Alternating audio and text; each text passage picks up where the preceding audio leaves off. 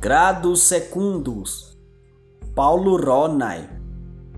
Texto 5. Romulus urben condit.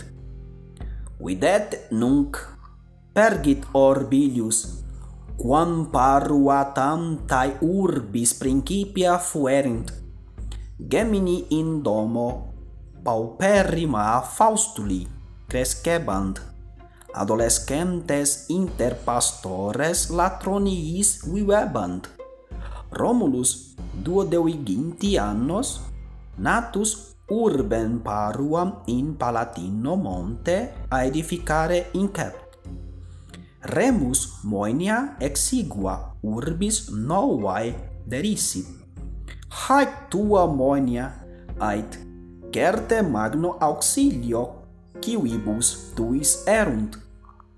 Verbis fratris iratus, Romulus remum occidit, postea urben condit quam ex nomine suo Roman vocavit.